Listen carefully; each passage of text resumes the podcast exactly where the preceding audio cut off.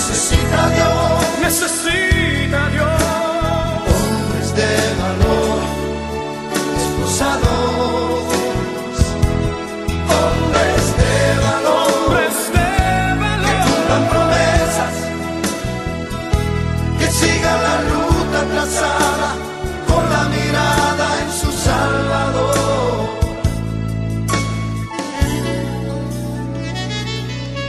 Familia, les habla este su hermano José Gómez en otro programa más de Hombres de Valor. Hoy nos sentimos regocijados, hoy nos sentimos alegres, hoy estamos llenos de, de mucha, mucha energía porque tenemos una visita especial de un hermano que hace muchos años, en una de sus visitas a Puerto Rico nos conocimos, un hombre de Dios, un hombre que está entregado a evangelizar la comunidad católica, que canta, retiros, predica, habla de la palabra, un hombre de un corazón inmenso.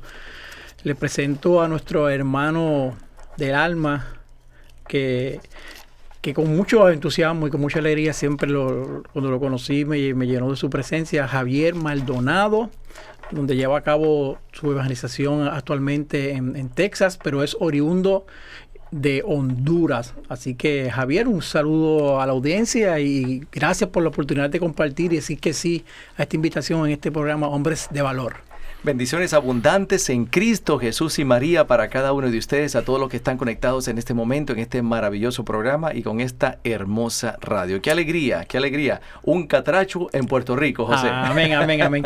Y antes de comenzar de lleno y también de presentarle también a nuestro ac- acompañante y nuestro hermano también que nos trajo a Javier, como siempre hacemos en todos nuestros programas, comenzamos nuestra programación con invocando la presencia del Espíritu Santo, así que luego después de mí repiten esta oración. En nombre del Padre, del Hijo y del Espíritu Santo. Amén. Oh Espíritu Santo, Oh Espíritu Santo, amor del Padre y del Hijo, amor del Padre y del Hijo, inspírame siempre lo que debo pensar, inspírame siempre lo que debo pensar, lo que debo decir, lo que debo decir, cómo debo decirlo, cómo debo decirlo, lo que debo callar, lo que debo callar, lo que debo escribir, lo que debo escribir, cómo debo actuar, cómo debo actuar, lo que debo hacer lo que debo hacer, para procurar tu gloria para procurar tu gloria en bien de las almas en bien de las almas. y de mi propia santificación. y de mi propia santificación. Espíritu Santo, Espíritu Santo, ilumina mi entendimiento ilumina mi entendimiento. y fortifica mi voluntad. y fortifica mi voluntad. Dame agudeza para entender, Dame agudeza para entender, capacidad para retener, capacidad para retener, método y facultad para aprender, método y facultad para aprender, sutileza para interpretar, sutileza para interpretar, gracia y eficacia para hablar. gracia y eficacia para hablar. Dame acierto para empezar, Dame acierto para empezar, dirección al progresar dirección al progresar y perfección al acabar. y perfección al acabar. Amén. Amén. Bendito y maravilloso eres, Padre Celestial, Padre misericordioso. Te damos gracias por tu presencia, te damos gracias por la oportunidad que nos da de nuevamente poder transmitir a través de esta radio las intenciones que nuestros corazones quieren proyectar a todos esos hombres que nos escuchan. Gracias porque nos permite de una manera u otra poder manifestar lo grande que ha sido en nuestras vidas, las transformaciones que han logrado en nuestros corazones. Gracias, Padre bendito, porque sabemos que contigo todo es posible. Te presentamos esta hora para que en ella sea una manifestación profunda de tu amor. Espíritu Santo, poderoso, paráclito del amor, te pedimos que te hagas cargo de esta hora. Que las palabras que salgan de nuestra boca, que lo que se comunique hoy, que los testimonios que estemos escuchando, que la palabra que tú tienes planificada para que hoy sea presentada pueda llegar a los más profundos de nuestros corazones. Te damos gracias, te bendecimos, te glorificamos porque seas. sabemos que contigo todo es posible, Espíritu Santo, que nos da la fuerza, nos da la energía, nos da el deseo de trabajar, de levantarnos, dándonos la capacidad, dando siempre la empatía, la fuerza de poder demostrar al mundo quiénes somos. Nos has transformado, has tocado nuestros corazones y a través de ese toque queremos llevar a cabo el mensaje de amor que tú proyectas. Jesús, que tu sangre preciosa que una vez derramaste por nuestro amor y por nuestros pecados también nos limpie y nos purifique para que seamos hombres totalmente nuevos, hombres dispuestos a trabajar y a seguir tus pasos.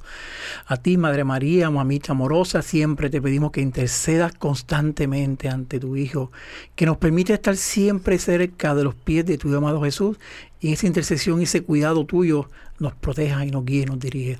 Hoy es un día maravilloso, hoy es un día glorificado donde nos damos cuenta de que tu presencia poderosa llega a nuestras vidas y de que tu presencia poderosa siempre es perfecta. En nuestro caminar nos suceden situaciones complicadas y difíciles, pero cuando vemos que tú pones la mano, hay transformación, como hoy estaremos escuchando. Así que te pedimos que te hagas cargo de esta hora, que sea manifestación tuya pura y que al final siempre demos gracias porque tu poder ha sido manifestado, porque tu amor ha sido reflejado, porque tu presencia la hemos recibido en nuestros corazones. Todo esto lo hemos pedido en tu Hijo amado Jesús, que vive y reina por los siglos de los siglos. Amén, amén, y amén.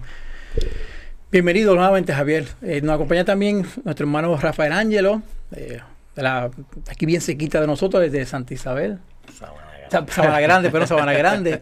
Este, que también nos acompaña y que fue el, el, enlace para que Javier pudiese estar aquí con nosotros en, esta, en este programa. Un saludo a la audiencia. Bendecido José y bendecido a todos los amados hermanos que nos escuchan y nada, como siempre.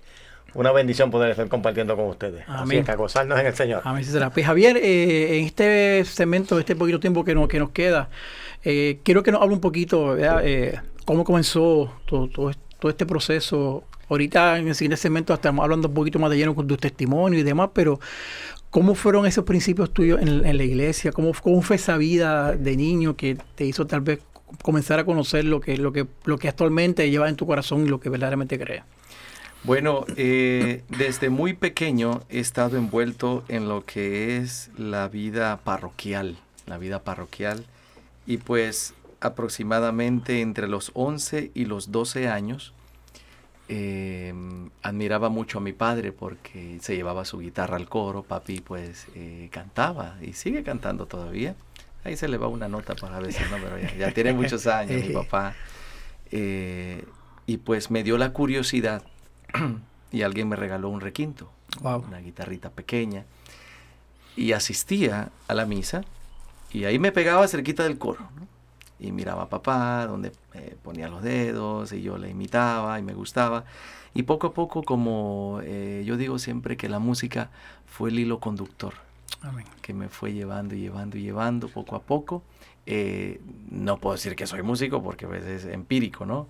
Entonces, por gracia de Dios, es, es de oídas, son mis productores, los músicos que están conmigo, ellos sí son músicos.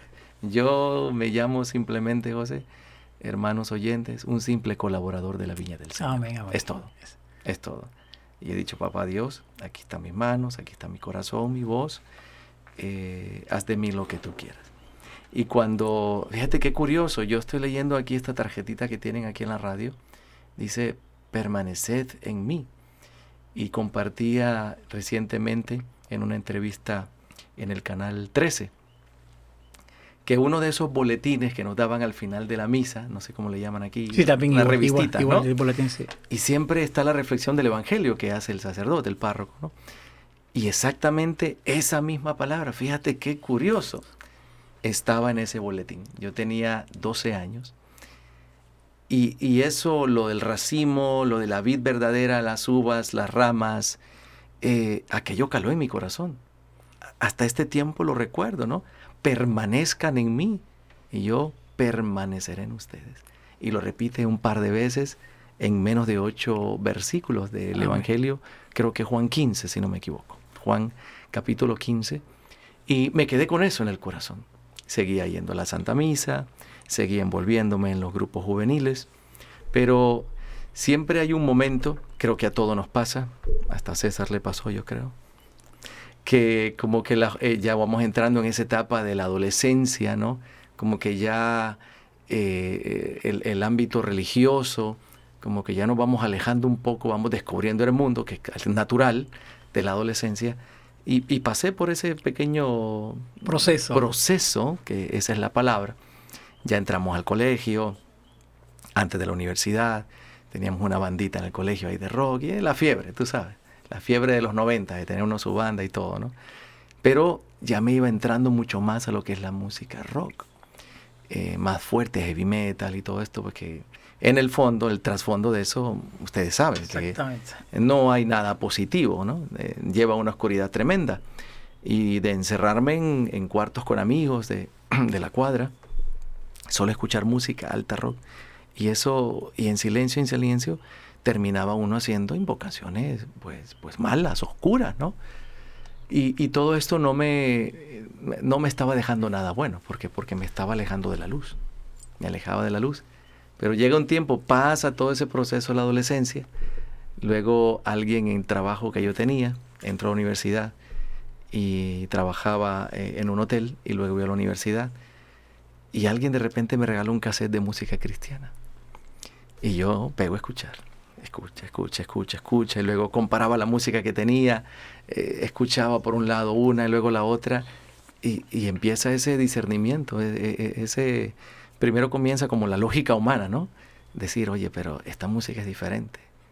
Ahora estoy escuchando esto, y, y, y esta música cristiana, sacra, religiosa, empezaba a producir algo en mi interior. Vamos a, vamos a dejarlo ahí, ese, ese interior. Vamos a ir rapidito a una primera pequeña pausa. Como dijo Javier, él, yo le dio el talento, ¿verdad?, de poder cantar y llevar el, el mensaje a través de la música. Tiene eh, un CD que nos trajo eh, para que lo escuchemos y una de las canciones que tiene el CD y que tiene que ver también con, con, con, el hombre es Hombres llenos de la presencia de Dios, que también la cantó con, con John Carlos, un cantante católico también de, de que mucha gente lo conoce, así que ahora en este primer receso van a estar escuchando entonces ese tema, Hombres llenos de la presencia de Dios, con John Carlos, y cuando se acabe regresamos nuevamente al segundo segmento en este su programa Hombres de Valor, hoy con el tema No hay nada imposible para Dios. Nos vemos ya mismo.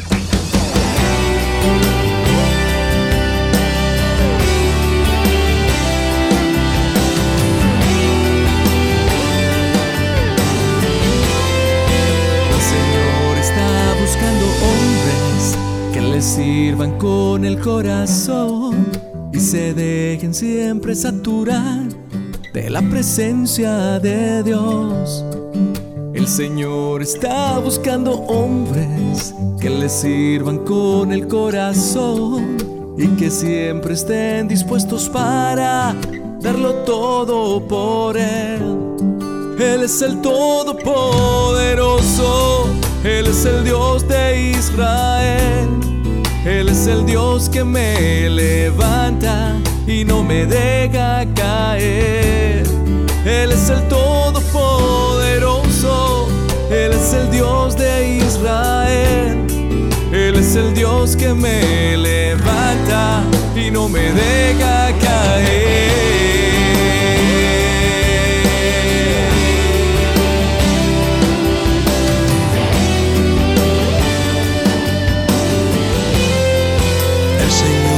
Está buscando hombres que le sirvan con el corazón y se dejen siempre saturar de la presencia de Dios.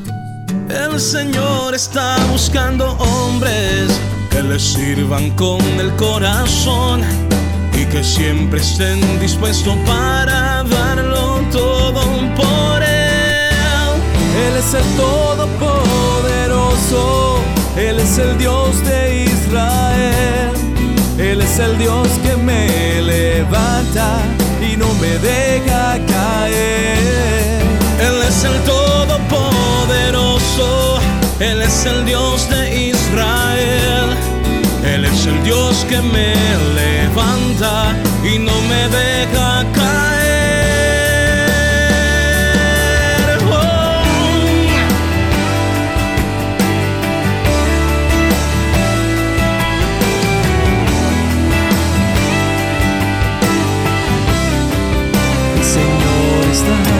hombres que le sirvan con el corazón y se dejen siempre saturar de la presencia de Dios. Él es el Todopoderoso, Él es el Dios de Israel, Él es el Dios que me levanta y no me deja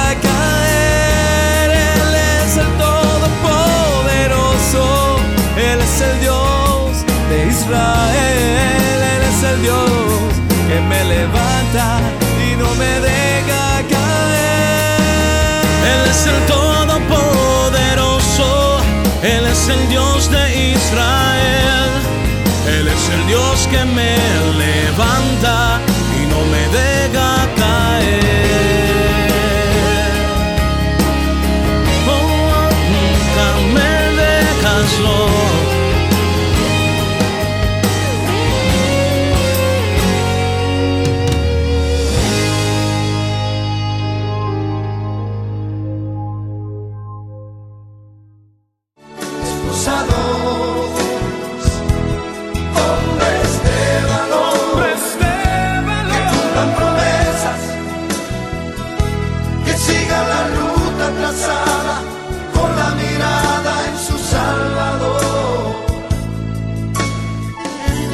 Regresamos a este próximo segmento en este su programa Hombres de Valor. Hoy con el tema No hay nada imposible para Dios. Estuvimos escuchando en el receso uno de los temas hermosos de alabanza de nuestro hermano Javier Maldonado, invitado en este programa. Hombres llenos de la presencia de Dios, que la cantaba junto a John Carlos.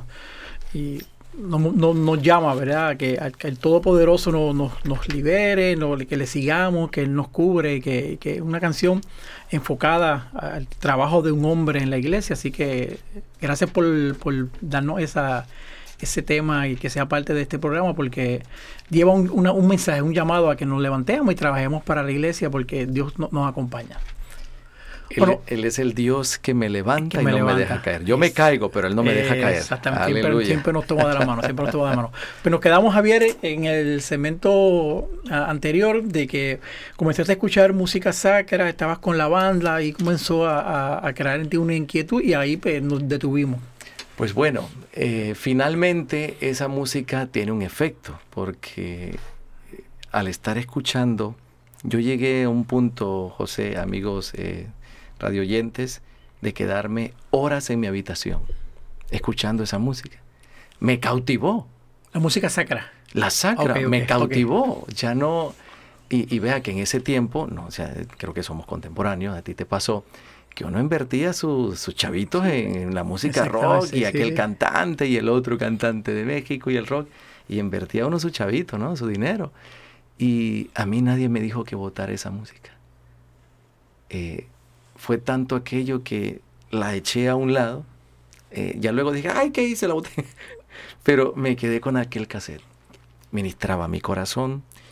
Eh, mi familia llegó a pensar que algo me estaba pasando porque no era raro que un joven se encerrara en la habitación. Eh, ahora no es raro porque se encierran con los teléfonos en la habitación los, chi- los Por, por chicos. eso ¿no? que, que tal vez tú, joven que me estás escuchando, eh, escuchaste a Javier decir cassette, y es que para el, como contemporáneo para nuestro tiempo, Ellos no saben qué es el cassette era, era lo que César. sí, era la manera de, de escuchar la música, era, era otros tiempos, otros tiempos. Pero no estamos tan viejitos, César. Eh. Cuidado, César. y me ponía y me, ence- me encerraba. Y aquello iba calando, calando. Bueno, en fin, eh, fue algo tan bello porque pude experimentar la presencia de Dios. Amén. Eh, a muchos les ha pasado en un congreso, en un evento, en una verbena, en una reunión, eh, al aire libre, en un congreso, en una misa de oración por los enfermos, en un retiro de encierro, pero ese encierro mío fue ahí esos días, en mi habitación. Personal, personal. Personal y, y como, lo lindo como Dios trabaja, ¿no? Eh, tan maravilloso. Pasa ese proceso, eh, me voy, me, me va entrando esa inquietud de volver otra vez, como el hijo pródigo, porque llegó un tiempo, por lo menos de, del séptimo, octavo, noveno, del décimo, en ese tiempo no, no estaba yo tan, eh, eh, tan, tan, con esa devoción, digamos, ¿no? De, de- de cada domingo ir a misa, era la Navidad o Sí, eh, lo especiales. sí, Lo típico, ¿no? Semana Santa, Navidad, pero eh, fue ese enamoramiento. Pero ¿qué pasa en ese enamoramiento? Decido cambiar de rumbo, ¿verdad? Por gracia de Dios. Eh, comienzo a ir a un, grupo juvenil. Pero cuando voy en esa luna de miel, digamos, espiritual, eh, experimento el dolor de cerca. Experimento eh, este atentado criminal en mi vida, donde mi hermano muere asesinado, un amigo también muere asesinado. Y paso como po- por ese, ese, ese trayecto difícil en mi vida, que si no hubiese tenido yo al menos un poquito de fe, o haber, o haber vuelto al camino de Dios, no sé qué hubiera hecho. Ahí es cuando Me hubiera vuelto loco. ahí es cuando nos damos cuenta de que nuestra mirada llega a tu lugar, pero Dios mira mucho más adelante y él- las cosas iban a suceder y Él te fue preparando para cuando el momento llegara ya tú estuvieses ya con ese con esa chispa en tu corazón que te permitiera poder sobrellevar ese proceso, porque si no, no iba a poder hacerlo. No, no. Habían planes grandes para ti, que usted lo estés viendo ahora. Y en ese proceso Dios te dio esa oportunidad, porque si no, o no estuviese aquí compartiendo con nosotros esta palabra. Eh, Yo creo, José, hermanos oyentes, Rafa, que el ser humano eh, no tiene la capacidad para eh, sostenerse emocionalmente en una prueba de esa tan difícil. Yo entrar en una casa, eh, recibirme con un arma en mi cabeza, este, te vas a morir. Eh, ¿Qué haces en ese momento? ¿Qué haces en ese momento? No tienes a nadie. Y yo, eh, cosas que uno comparte y vive, ¿no? Que a veces uno comparte su testimonio y como que se le van detalles. Pero yo pensé en, en por lo menos tener 30 segundos, correr, salir corriendo donde mi familia, pedirle perdón a mi padre, a mi madre, reconciliarme, pero ya era tarde. Ya era tarde. Mi vida estaba prácticamente en las manos de ese sicario, que iba a terminar totalmente eh, con mi vida, valga la redundancia. Y fue, fue un momento muy duro, muy difícil, en el cual eh, yo comienzo a orar, comienzo a orar en mi interior. Eh, aquella persona decía más, te voy a matar, no vas a vivir, no te va a doler lo que te voy a hacer. Y de repente él no puede disparar. No puede disparar. Yo no tengo la menor duda que se cumple la promesa del profeta. Clama a mí y te Y te responderé. responderé. Por eso siempre digo y le hemos nombrado este programa, para Dios no hay nada imposible. Y hay que creerlo de que eso es cierto. Hay que creerlo.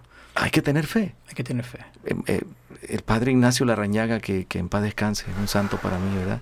Siempre decía, eh, hay que ver por la ventanita de la fe. Cuando te falte todo, la ventanita de la fe. Y a través de esa fe, eh, poca que tenía en el Señor, la puse en un Dios grande. Esta persona deja su arma, pero eh, decide traer un cuchillo. Un cuchillo. El cual yo sabía lo que él iba a hacer conmigo. Yo sabía si esta persona eh, no me mata a cuchilladas, me va a degollar. Yo estaba tirado en el piso, recuerdo, eh, y cada, cada, cada paso que, que este joven, porque era un joven, daba y se acercaba y se acercaba a mí, eh, mi corazón empezaba a latir, a latir más rápido, rápido, y yo sabía lo que iba a hacer conmigo. Mi vida iba a llegar hasta ahí, pero Dios tenía otros planes. Amén. Planes que tiene para ti, mi querido hermano, que escuchas también. Ese era supuestamente el fin de mi vida. Y esta persona decide degollarme. Degollarme. Tengo una herida en mi cuello donde prácticamente tres cuartas partes de mi cuello las cortó. Profunda. Hay personas que piensan que mm, fue un rozón, pero no fue así. No fue así. Una herida profunda donde afectó mis venas, mi yugular interna y externa. Mi tráquea eh, fue rota porque la mi cabeza. Tengo reconstrucción de mi tráquea, ligadura de venas, que prácticamente no iba yo a sobrevivir. Era casi imposible, médicamente, que una persona con este tipo y esta clase de herida eh, pudiera dar un paso. Era imposible, José. Era imposible. No, y me lo cuenta y yo hubiese pensado lo mismo también. Era imposible, era imposible. fue, fue, fue algo muy traumático, pero a la misma vez, eh, cuando tienes esa seguridad que Dios está contigo, Dios está contigo, Dios camina contigo, eh, eh, él, él te va fortaleciendo en ese camino. Y ese camino fue duro, duro por muchas razones, ojalá tengamos tiempo, pero una, porque mi hermano estaba ahí. Y estas personas iban asesinando uno por Uno uno, por uno. a todos. Y hacen con estas dos personas, mi otro amigo también lo degollaron, intento de asesinato, y yo era el último. Ellos asumían que todos estábamos muertos porque la puerta principal estaba abierta. Estaba abierta. Asumiendo que no íbamos a vivir. Pero Dios tiene un plan. Dios tiene un plan. Y yo te digo en este momento, mi querido hermano, varón que nos escuchas, hombre de Dios, que por más difícil que sea la prueba, por más fuerte que sea la tragedia, donde no hay esperanza, Dios pone esperanza. Amén. Pero tienes que entregarte a Él. Yo tuve que hacer una entrega total en ese momento. Una entrega, ponerme en las manos de Dios.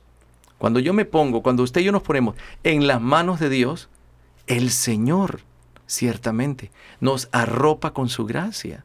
Nos sostiene, como dice la canción. Él es el Dios que me levanta. Y ese es el Dios que me levantó a mí. Ese es el Dios que me mostró mi vida.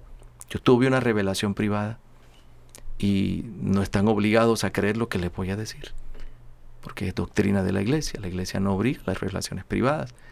Pero si en algo le sirve lo que le voy a contar, en ese momento cuando esta persona me corta mi cuello, caigo al piso bañado en sangre, Dios me muestra mi vida. Y me muestra mi vida desde mi etapa adulta hasta la niñez. Fue algo, José y César, en rápido, segundos. ay, rápido. Fue un, un flash ahí lo que decimos. Es lo que llama la iglesia el juicio particular. Cuando usted y yo nos vayamos de este mundo, en ese momento, como dice la carta a los Corintios, ¿no? capítulo 5, versículo 10, que tenemos que comparecer ante el tribunal de Cristo. Por las obras buenas, las obras malas. Daremos cuenta. Y en ese momento vamos a comparecer. Todos lo vamos a hacer, lo que nos escuchan. Es por eso que urge reconciliarnos con Dios y siempre estar en gracia. Hacer un acto de contrición, siempre, cada momento, eh, al salir de la casa, al regresar de la casa, al acostarnos, siempre, reconocernos pecadores en todo momento. Hacer un acto de contrición, de arrepentimiento, porque nunca sabemos. A mí me llegó mi tiempo, yo no lo sabía. Uno cuando está joven piensa de que, uh, tienes la vida por Nos delante. queda mucho todavía. Tú haces planes. Yo nunca me imaginé que me iban a salir canas, José, pero ya estamos iguales, José. Ya estamos iguales, José. Con tres ya, hijos, ya salieron, ya salieron. con tres hijos adolescentes ya, teenagers, mis hijas hermosas y mi hijo Francisco Javier. Y, pero cuando estás en esa etapa de los 17, 18, 19, uh, ves los 30 ya, uh, como que nunca van a llegar, ¿no? Pero ya estamos aquí, ya estamos aquí. Y el Señor me permite em, abrir mis ojos. Yo siento una luz hacia arriba, sobre mí, eh, y algo me dice, levántate. Yo siento una fuerza en mis hombros que me levanta, pero era imposible. ¿Por qué? No, no llega oxígeno al cerebro. Colapsas en 45 segundos. Y 30 minutos, mis queridos hermanos, yo estuve con mi garganta abierta. Wow. No me pasó nada. Hasta ahora creo que no he dicho una incoherencia. Y para los médicos iba a perder prácticamente mi sentido nervioso, eh, mi voz iba a caer en silla de ruedas, me iban a alimentar con una sonda por aquí, iba a tener una sonda en mi nariz, que la tuve por un buen tiempo, pero a los siete días salí de esa clínica. ¿Cómo llegué a esa clínica? Vamos a compartirlo después de la pausa. Ah, ya Javier aprende rápido, ya él sabe, ya, ya él mide el tiempo y se da cuenta de que hay que dejarlo ahí para que los que nos están escuchando digan, no, pero ¿por qué? Esto está interesante, ¿por qué lo detienen ahí? Pero hay que hacer una pausa. Hay que ser obedientes. Hay que ser obediente. Eh, escuchando tus palabras. Eh, nos damos cuenta de que, de que el tema de este programa llega, como decimos en Puerto Rico, como anillo al dedo, porque Amén. No importa la circunstancia en la que nos encontramos, no importa el momento que estemos pasando, no importa cuán difíciles podamos sentir que nuestra vida está perdida, que no hay a dónde salir, que no hay, no hay ninguna oportunidad de poder levantarnos. Simplemente creer en Él, creer en el Todopoderoso nos permite darnos la oportunidad de que si permitimos que Él se manifieste, lo logra. Cuando, siempre digo, cuando más débiles somos es cuando más fuerte se hace Dios en nuestras vidas. Simplemente abre tu corazón, simplemente, como decía Javier, tú que estás escuchando, permite, date la oportunidad de creer en ese Dios Todopoderoso que todo lo puede, que nos libera de una vida física, pero también nos libera de una vida emocional y espiritual. Así que vamos a una pequeña pausa y vamos a regresar, que esto está interesantísimo, escuchando a nuestro hermano Javier Maldonado, que nos visita desde Texas, en Puerto Rico, aquí en esta emisora, en Radio Familia, y para que sigamos escuchando lo lindo y hermoso que ha sido Dios en la vida de Javier Maldonado y como también lo puede ser en la vida tuya. Así que regresamos dentro de un ratito. Dios me lo bendiga. Visita la página cibernética de la parroquia Santa Bernardita. Ahí encontrarás información que te ayudará a crecer en la fe. Podrás enlazarte en la transmisión diaria de la Santa Misa. Conocerás las liturgias del día, así como al santo que celebramos cada día. Tendrás también la oportunidad de acceder a nuestra página de eventos y conocer qué eventos tiene la parroquia. www.parroquiasantabernardita.org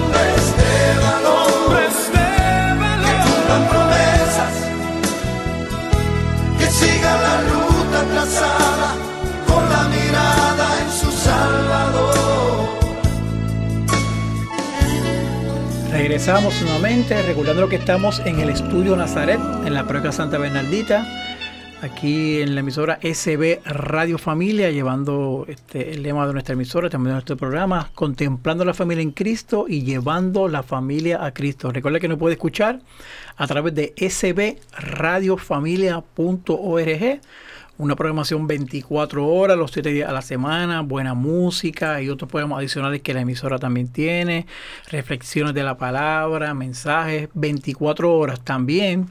Si no pudo escuchar este programa, lo puede nuevamente buscar y escucharlo en cualquier momento a través de, diferentes eh, eh, plataformas, Spotify, iTunes, SoundCloud. Eh, lo puede buscar en Spotify a través de eh, Radio Familia, ve Radio Familia y ahí va a escuchar toda la programación. Baja, la aplicación y si quiere buscar directamente el programa, va a Hombres de Valor, lo busca y escucha todos los programas que hemos grabado. Si desea escuchar alguno en particular, pues lo, busca directamente. Si tienes teléfono Android, pues busca la aplicación de Google Play, SB Radio Familia y ahí nuevamente pues, se integra y, y conecta la emisora para que pueda escuchar constantemente 24 horas esta programación. Recuerda que este programa lo puede escuchar los lunes y los jueves de 1 a 2 de la tarde o a través de Spotify, como le mencioné, pues, en cualquier momento del día. Bueno, Javier, continuamos entonces con tu, con tu, con toda tu historia hermosa eh, donde nos dejaste para, para que la audiencia que está cautiva y escuchando tu testimonio, pues pueda seguir acompañándote en este proceso. Eh, que tuviste 30 minutos 30 minutos con mi garganta prácticamente abierta, cosa que pues es imposible.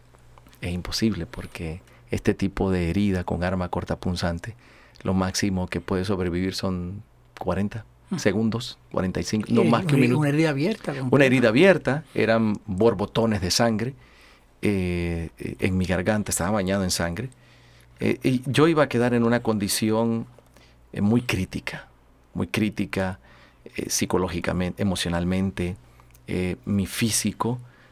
Eh, era un panorama, iba a ser un panorama para mí deprimente.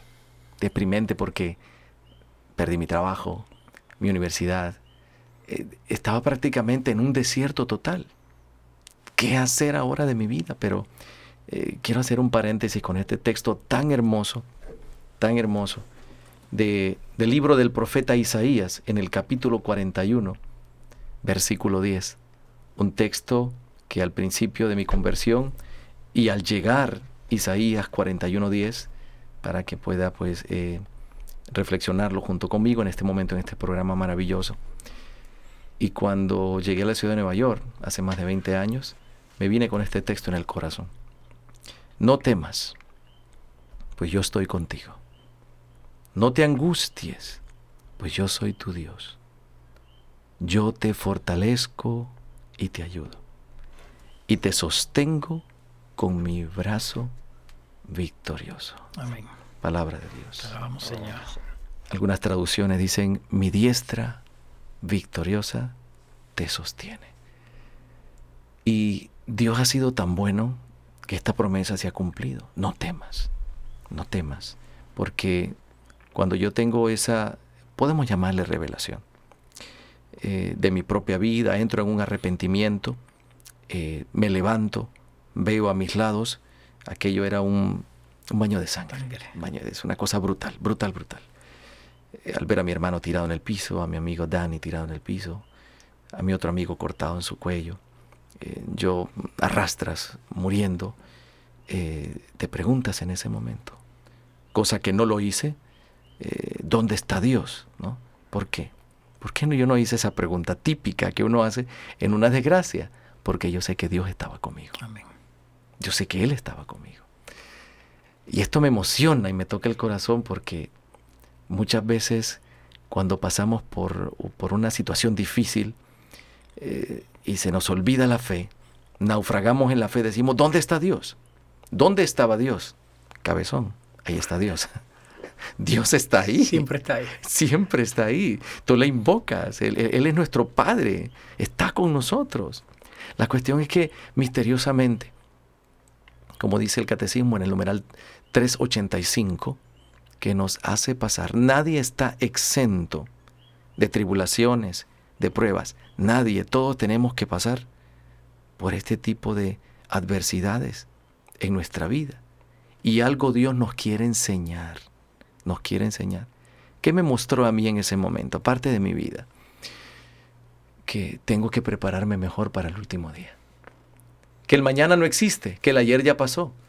Hoy es el presente aquí, que estamos aquí en esta radio. Mañana yo no sé. ¿Qué va a suceder? Como dice el cantante aquel, yo no sé mañana. Yo no sé mañana, el ayer ya pasó. Entonces, esa experiencia de vida me enseñó a eso, a prepararme más espiritualmente. Hoy es el día de amar, hoy es el día de perdonar, no es mañana, mañana no sabe si llegará. Yo no sé si llegaré a mi casa. Es que nadie me lo garantiza. Nadie lo garantiza. Vivimos en un avión un fin de semana y otro fin de semana por tierra eh, evangelizando. Yo no sé. Lo único que sé es que Dios está conmigo. Amén. Eso es lo que sé. Salir de esa casa, levantarme, Dios darme una oportunidad, brincarme una cerca, manejar hasta la clínica en ese momento. en esta condición. ¿Pudiste hacer todo eso? Pude hacerlo. Pude hacerlo.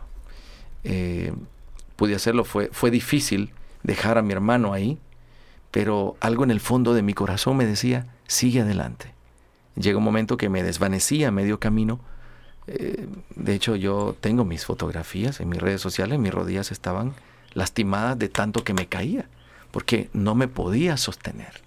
Llegó un momento que me caí, pero siempre digo, y lo comenté en el Canal 13, eh, cuando terminan las fuerzas humanas, comienza la fuerza de Dios. Y, y poderosas que son. Terminan. Tú te rindes, yo me rindo y digo, Señor, ya no puedo. Señor, yo no puedo. Tú sí puedes. Aumenta mi fe como aquel padre del Marcos capítulo 9. Yo no puedo, tú sí puedes. Creo, pero aumenta mi poca fe. Eh, fue, un reto muy grande. Yo que era un niño, yo quería ser médico, era mi sueño, imagínate. Y, pero era, era una gallina. En los funerales, cuando miraba sangre, me desvanecía. ¿Y cómo quería ser médico? ¿no? Era, era, era muy nervioso con estas cuestiones, cuestiones en el peligro. Pero posiblemente en lo que está haciendo ahora ha servido de sanación espiritual. Tal vez, el físico, pero tal vez la parte de, que el hombre necesita lo estás lo, logrando en tu postulado y en tu evangelización. Ese era mi sueño, ser médico. Y, y estás sanando, sanando, eh, sanando heridas. ¿Qué cosa, estás, estás, sanando personas tristes, estás sanando, logrando sanación en, tu testimonio y en, tus palabras. Así que eres un médico de Dios salvando almas. Alabado sea Jesucristo. Alabado sea Jesucristo. Llego a la clínica, Llego a la clínica. ¿Qué pasa en la clínica? Este detalle no quiero que se me vaya. Pasan dos cosas. Tres días antes de que nos ocurriera este hecho trágico, eh, mi papá y mi mamá sienten, sienten, sienten en su corazón, busca a tu hijo, o sea, a mi hermano mayor que murió ahí, y llévalo a confesar. Obviamente no sabían que iba a ocurrir esto. ¿Cómo Dios tan bello, sabiendo que mi hermano Tenía años desde que hizo su confirmación. Nunca se acercaba a la iglesia. Estaba cayendo, el mundo a mi hermano lo estaba absorbiendo eh, tremendamente. Y papi y mami corren al campo de fútbol, recuerdo que le gustaba jugar fútbol, eh, lo llevan y le dicen, Tomás, tienes que ir a confesarte. Oh, man, Dios tiene misericordia. Dios tiene misericordia. Papi y mami llevan a mi hermano. Logró confesarse. Logró confesarse. Y a los tres días le quitan la vida. Dios todo lo sabe. ¿Eh? Él, ve todo, él ve todo. Después de tantos años alejado, Dios tiene misericordia. Eso así, amén.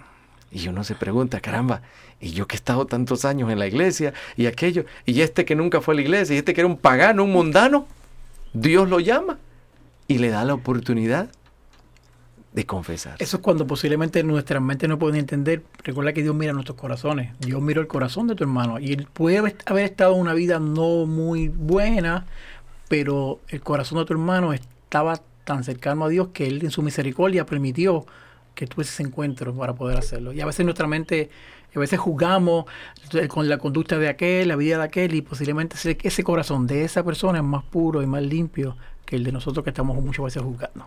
Y yo me lo... Yo a los pocos días eh, me, lo, me lo soñé muy tranquilo y en paz. Lo vi vestido entre blanco y un color azul celeste en mis sueños. ¿no? Eh, obviamente uno no, uno no sabe, ¿verdad? Pero tuve ese sueño y eso me dio mucha paz. Mucha paz. Me dio mucha paz porque él tenía mucho tiempo alejado y Dios darle esa oportunidad. Y a los, a los siete días que salgo de la clínica, cuando yo entré, estaban los tres médicos que tenían que hacer este tipo de operación. No hubo necesidad, hace dos décadas, ustedes lo recuerdan, era imposible que estaba el anestesiólogo, el cirujano, que estuvieran en una clínica. Había que llamarlos, Había que llamarlos. decirlos, programar una operación. Y yo llego a esa clínica y estaban esos tres médicos.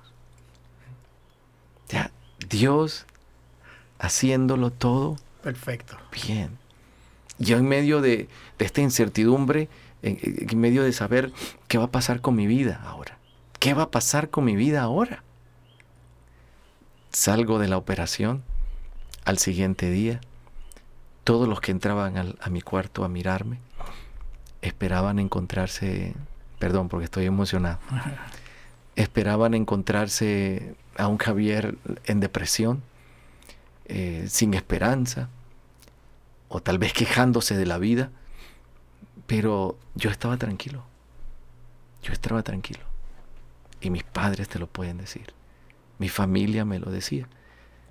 Parece que a mí no me hubiera pasado nada, pero es Dios que sabes que está contigo Amén. que a pesar de que lo pierdes todo, porque prácticamente lo perdí todo, mi hermano, casi mi vida, mi salud, mi reputación, porque los medios eh, pusieron algo, no lo, no, no lo puedo decir públicamente, pero pusieron en los titulares algo que no era Que verdad, no era verdad. el amarillismo.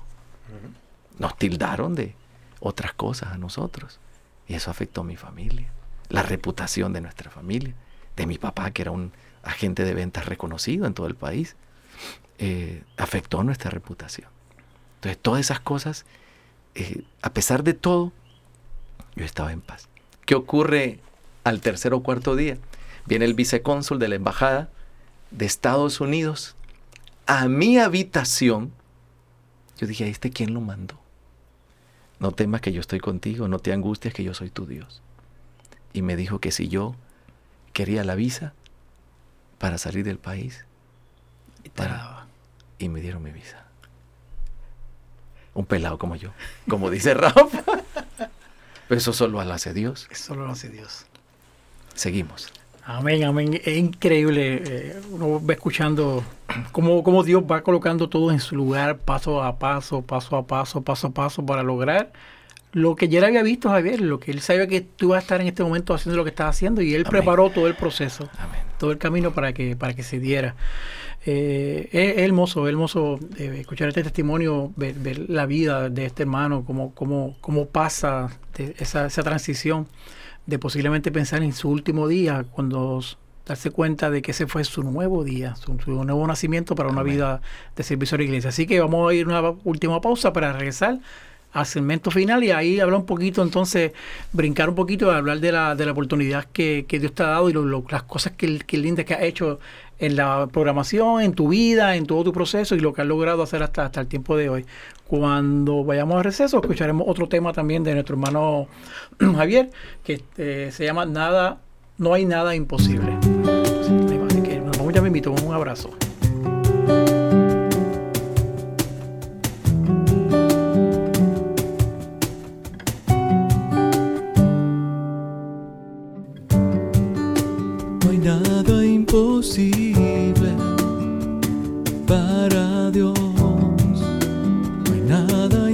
Imposible para Él. Nada imposible. Él es invencible. Él es nuestro Dios.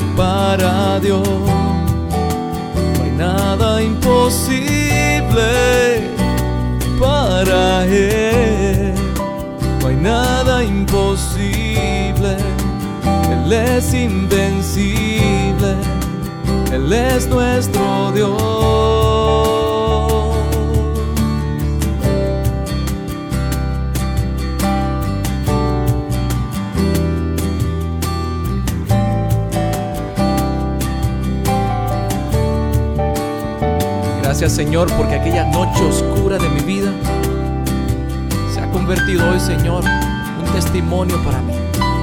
Para cantar al mundo que para ti no hay nada imposible. Canta conmigo. No hay nada imposible para Dios. No hay nada imposible para Él. No hay nada imposible para nuestro Dios. Él abrió el mar en dos, a la muerte él venció. Lo que ha hecho en mi vida, él lo hará por ti. Él abrió el mar en dos, a la muerte él venció. Lo que ha hecho en hará por ti.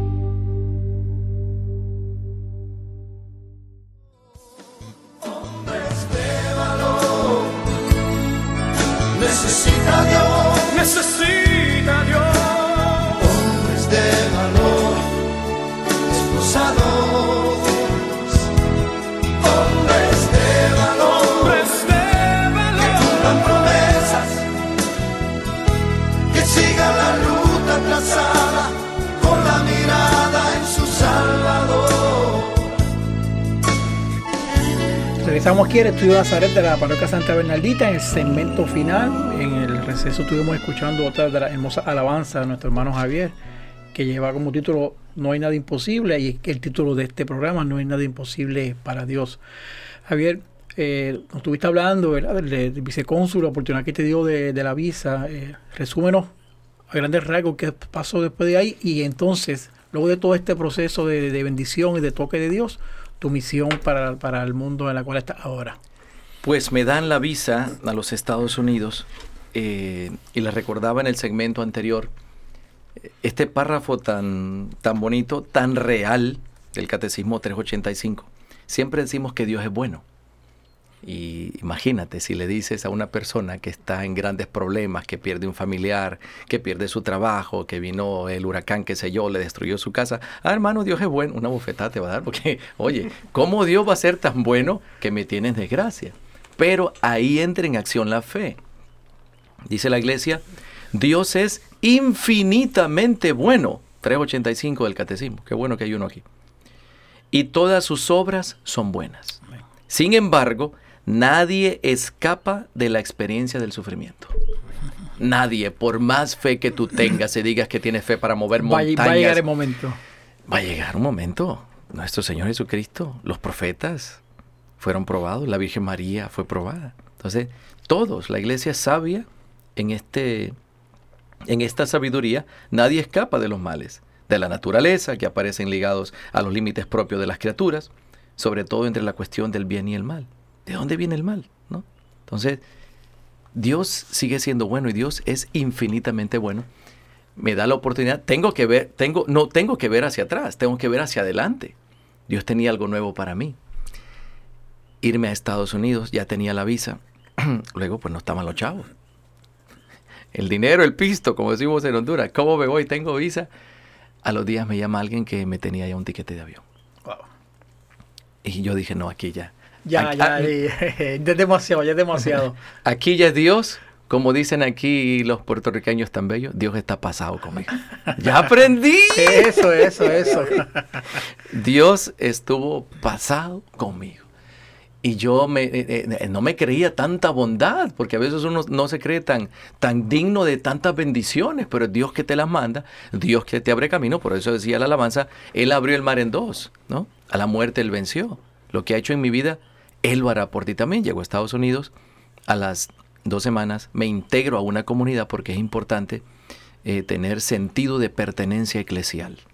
Si usted se va de su nación a otra nación, lo primero que tiene que buscar no son los moles, ni las discotecas, ni los clubs, eh, ni los flea market. busque una parroquia, busque una parroquia, busque una comunidad, congréguese, congréguese para que tenga sentido de pertenencia eclesial. Yo, bajando en mi avión, literalmente a las dos semanas, busqué una parroquia. Y ese día que llegué al grupo de oración, el padre me manda ahí con los carismáticos, vaya ahí con los carismáticos, ¿no? Pues ahí me encontré a la que es ahora mi esposa. Ahí me la encontré, a María. Hasta, hasta eso te colocó en el proceso. De ñapa, ¿no? Así es. De pilón, dicen los mexicanos, ¿no? De pilón. Ahí estaba María orando, rezando por un esposo cristiano. Yo por eso le digo a los solteros y a las solteras, rosario en mano. ¿Usted quiere que Dios la bendiga con un buen esposo y una buena esposa? ¿Está soltero? Rosario en mano. Rosario en mano. Pídale a la Santísima Virgen María que interceda por su futuro esposo, su futura esposa. Mi esposa lo hizo. Tenía, ella en relajo me dice, ¿no? ella es muy alegre. Mi esposa lleva el fuego de Dios y el gozo del Espíritu Santo. A mí me encanta ella. Estoy enamorado de mi esposa. Y ella es tan alegre que dice, oye, te tuvieron que cortar el cocote para yo conocer. y yo digo, no relaje, María, no relaje con eso. Es cierto, es cierto. ¿Verdad? ¿Por qué? Porque Dios es infinitamente bueno. Todo lo que hace, lo hace bien. Lo hace bien por más desgracia que estés pasando tú, por más cosas difíciles, aprende a verle el lado bueno a las cosas. Aprende a ver por la ventanita de la fe. Es difícil. Esto, esta fe así fuerte no nace de la noche a la mañana. La fe se va haciendo fuerte. Nosotros vamos llenándonos de fe. Ahí mismo, como dice también el Catecismo de la Iglesia Católica, creo que en 160, 162, eh, eh, para vivir, para crecer, para perseverar en la fe, debemos alimentarla con la palabra de Dios.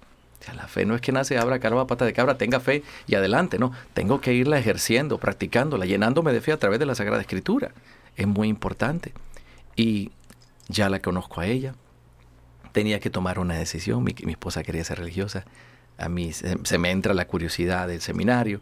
Cura con que me iba a confesar me preguntaba si era seminarista y empezaba aquella eh, confusión en mi mente fuimos a una aparición mariana, éramos novios eh, y pues decidimos, al final de cuentas, decidimos que es un estado de vida para los diáconos, los religiosos, sacerdotes, eh, monjas, es un estilo de vida. Entonces decidimos casarnos, decidimos unir nuestra vida y consagrar nuestro matrimonio para el servicio de Dios. Pues por ende, el sacramento de servicio, ¿no? El matrimonio, eh, consagrarnos. Se funda el ministerio tras las huellas de Jesús en la ciudad de Nueva York, bajo la, la, aprobación de Monseñor Joshua Irondo, que era el eh, obispo auxiliar del cardenal en New York. Ahora ya el Monseñor está retirado pero fue una bendición muy grande porque él, como quien dice, nos dio la patadita, ¿verdad? Eh, la bendición. El empujoncito para comenzar. El empujoncito, eh, siempre buscando dirección de la iglesia. Es muy importante. Habrá muchas obras que queramos hacer, pero siempre hay que ir paralelo con la iglesia. ¿no? Es la que nos ayuda a discernir. Y pues seguimos caminando, vivimos seis años en la ciudad de Nueva York. Nace nuestra primera hija, Rosemary, que ya es cantante, ya tomó su formación con la arquidiócesis para dirigir retiros de jóvenes. Ese es el fruto. Rosemary ahora pues ya cambia su carrera de arquitectura, quiere ser predicadora, quiere ser conferencista, va a estudiar teología. Entonces, esos son los frutos. Los frutos tan bellos después de casi 19 años, Rosemary toma esa decisión. Pues nos mudamos a la Florida, una experiencia maravillosa. Allá conocí un poco más de cerca la cultura puertorriqueña. Eh, muy bonito, eh, que me enseñaron a decir papito Dios, así dicen, ¿verdad? A mí me parece una frase tan bella, tan bella, eh, papito Dios, ¿no? Y ya luego después de eso discernimos y nos movimos a la ciudad de Texas y ahora ocho años dirigiendo y coordinando los retiros de sanación interior. En esa diócesis ya hemos hecho 46 retiros, tres, de cuatro, tres de parejas y siete de jóvenes. ¿Y te quieres médico? ¿Cuántos años lleva ya evangelizando y en este proceso de, llevar ese mensaje, esa, esa palabra a, quien lo quiere escuchar? En este proceso aproximadamente 23 años. 23 años eh, en este caminar que nunca dejamos de aprender.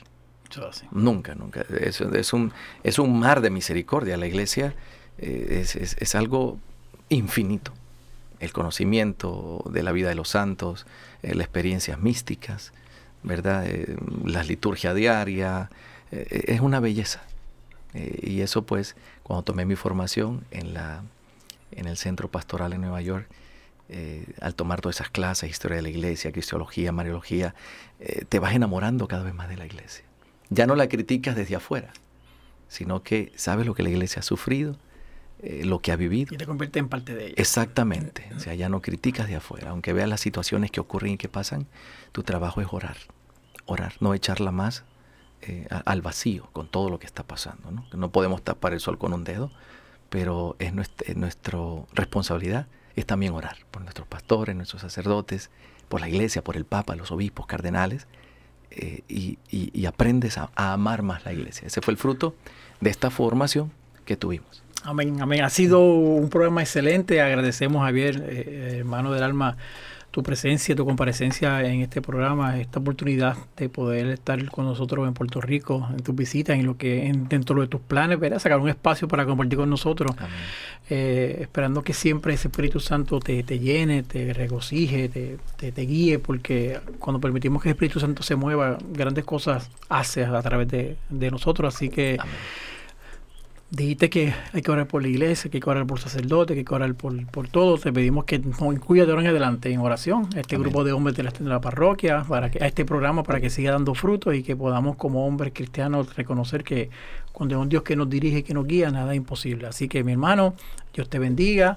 Feliz viaje a Texas cuando vayas. Me saludo a la familia y que todo esté bien. Y algún día, si viajamos por allá, pues te llamaré para que nos invite a dar una salida por ahí. Claro, eso, eso más campo que hermoso. Más que bienvenidos. Así que ha sido un placer. Dios te bendiga siempre. Que mamá María te protege y que papito Dios siempre cuide todos tus pasos. Y recuerde, sonríe que Cristo te ama. Y como siempre decimos al final de cada programa, siempre reconocemos la presencia de Dios porque siempre decimos, y como César nos recuerda, nuestro director, Dios siempre, siempre, siempre es bueno. Nos vemos, Dios me lo bendiga, hasta luego.